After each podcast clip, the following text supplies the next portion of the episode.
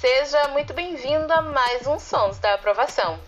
Eu sou Marcele Lima e semanalmente trago para você temas que caem no Enem. E hoje é a vez de um assunto que é amado por muitos e detestado por outros. Fica aí que eu já te conto. Sons da Aprovação, o podcast do Vai Cair no Enem. Ferramenta que organiza os elementos de acordo com as propriedades físicas e químicas, a tabela periódica facilita a vida de muita gente, mas também traz algumas dorzinhas de cabeça sobretudo para aqueles que acham que é preciso decorar todo o esquema. Até chegar ao modelo que conhecemos hoje, a tabela passou por muitas modificações, com colaboração de muitos cientistas, buscando sempre a melhor estrutura até a separação dos compostos em linhas horizontais e verticais. Para explicar melhor tudo isso, o nosso convidado de hoje é o professor Ricardo Araújo. E aí galera, professor Ricardo Araújo aqui em mais uma conversa com vocês sobre os temas de química que caem no Enem. Vê só galera, hoje eu vou falar um pouco sobre a tabela periódica dos elementos. Tem gente que quando escuta esse nome chega fica com medo, né? Mas a tabela periódica dos elementos também é conhecida como a classificação periódica dos elementos. No início, né, era muito complexo, com aquela quantidade de elementos que estava sendo descoberta pelos pesquisadores, a arrumar os elementos que se usavam para os experimentos científicos e as pesquisas.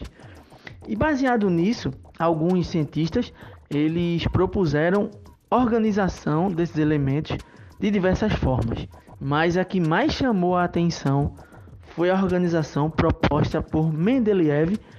Logo depois, ela foi reorganizada por Mosley. Os dois conseguiram trazer uma coisa bem interessante que é a organização através do número atômico e através do número de massa, tá bom? Primeira coisa que você tem que lembrar da tabela periódica, galera. A tabela periódica não foi feita para se decorar, tá? A tabela periódica é um instrumento de consulta, tá bom? Vou repetir, é um instrumento de consulta. Quem mandar você decorar os elementos da tabela periódica, tá doido, né? Diga-se de passagem. Então, você pode aprender alguns elementos por conta da utilização desses elementos com muita frequência, como por exemplo, hidrogênio, oxigênio, carbono, que são elementos muito usados e muito conhecidos no meio científico. Mas voltando lá para a organização de Mosley e de Mendeleev, a tabela periódica ela está hoje né, organizada em períodos e em famílias, mas nem sempre foi assim. Os elementos eram organizados através de seus números de massa. Isso causava um desconforto muito grande, pois existiam elementos com características bem diferenciadas que estavam próximos uns dos outros. Precisava se ajustar a isso. Com o advento da colocação dos números atômicos dos elementos como fonte de organização, né? passou-se a colocar a ordem crescente de número atômico, ou seja, do menor número atômico para o maior número atômico, isso trouxe uma, digamos assim, tranquilidade na hora de você procurar determinados elementos da tabela periódica. A questão dos períodos e das famílias é importantíssimo que a gente preste atenção, porque períodos são as linhas horizontais, aquelas que ficam deitadinhas, né? Lembra da linha do horizonte, tá? Então, períodos são as linhas horizontais e as famílias ou os grupos são as colunas verticais, tá? Famílias ou grupos são as colunas verticais. E aí a gente começou a trabalhar com esses elementos. Mas o que, que eu tenho que saber da tabela periódica? Você tem que saber usar a tabela periódica. Não se preocupe em estar tá decorando tabela periódica. Já falei isso aqui. Não decora tabela periódica que não tem futuro. Você vai ficar doido. Mas você precisa aprender a trabalhar com a tabela. Vou te dar algumas dicas para você lembrar. Elementos do grupo 1, conhecido como os metais alcalinos, né? São elementos que apresentam na sua camada de valência, que diga-se de passagem, é a última camada onde eu encontro um elétron, né? onde possivelmente eu encontro um elétron, tem apenas um elétron, metais alcalinos. Um representante muito conhecido dos metais alcalinos é o sódio. Né? Ah, lembrei, é o cloreto de sódio, exatamente, é o sódio lá do cloreto de sódio. Mas o sódio é um dos elementos mais reativos que a gente tem.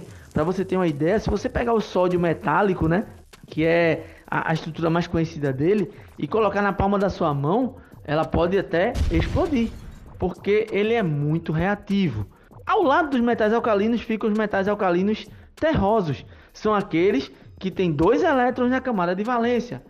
Um muito conhecido elemento da, dessa, desse grupo, né, ou dessa família, é o cálcio, tá? Então, são elementos que são importantíssimos, porque são chamados de elementos representativos, que são aqueles que mais aparecem nas substâncias na natureza. Aí vamos lá para o outro lado agora. Falei dos metais alcalinos e metais alcalinos terrosos que são metais. Vamos para o lado agora dos ametais, que antigamente era dividido em semimetais e não metais. Hoje em dia essa classificação de semimetal a gente pode deixar um pouquinho de lado, tá bom? Então vamos falar dos ametais. Aí eu tenho lá nos ametais a grupo 4, grupo 14, né? Que é na antiga família 4A, que é a família do carbono, um elemento muito conhecido na química orgânica. Fica a dica aí. Então, carbono tem quatro elétrons na camada de valência, tá? Falando do grupo 15, eu chamo a atenção para o nitrogênio. Ó, oh, aquele lá do nitrogênio líquido, grupo 15 tem 5 elétrons na camada de valência. Falando do grupo 16, é a família do oxigênio ou a família dos calcogênios.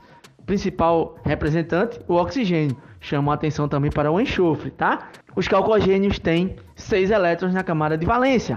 Família dos ametais ainda. Aí eu falo dos halogênios. Muito importante esses elementos, tá? Vou citar os mais importantes dos halogênios: flúor, cloro, bromo e iodo. Aparecem demais nas questões do Enem eles apresentam 7 elétrons na camada de valência. Ei, professor, o senhor esqueceu do grupo 13? Não, não esqueci. Eu deixei por último mesmo. O grupo 13 é o grupo onde está o alumínio, né? Que tem 3 elétrons na camada de valência. O alumínio é um metal. Vários outros elementos que estão na família do alumínio são considerados como ametais. Mas o mais importante representante da família é o próprio alumínio. E aí deixei por último os gases nobres, que dos elementos representativos, eles são os que mais chamam a nossa atenção, porque os gases nobres têm 8 elétrons na camada de valência. E eles não precisam trocar figurinhas com ninguém, digamos assim. Então, hélio, argônio, neônio, criptônio, xedônio, radônio não precisam estar tá se juntando com ninguém para formar substâncias. Por isso eles recebem o nome de gases nobres. E os gases nobres têm 8 elétrons na camada de valência. Ei, professor, e essas duas linhazinhas que tem embaixo aqui da tabela é o grupo dos lantanídeos e dos actinídeos, que fazem parte dos metais de transição. Os metais de transição são aqueles elementos da tabela que não é, é, seguem muito bem a regra da distribuição eletrônica, tá? Eles têm uma regra, eles são exceções à regra da distribuição eletrônica. Dentro dos metais de transição, a gente chama atenção para o ferro, para o cobre, para o zinco, para o níquel, tá? Que são todos metais muito conhecidos do nosso cotidiano. Então, galera, é isso. tabela periódica não foi feita para se decorar. Se você tentar, vai enlouquecer. Se liga na dica do professor Ricardo Araújo e aprende a trabalhar com a classificação periódica dos elementos. Um abraço e até a próxima. Abraço, professor!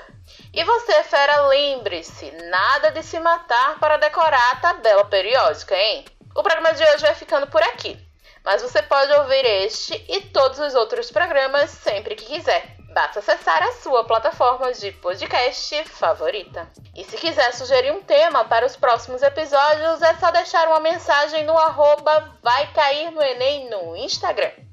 Até semana que vem. Tchau, tchau! Sons da Aprovação, o podcast do Vai Cair no Enem.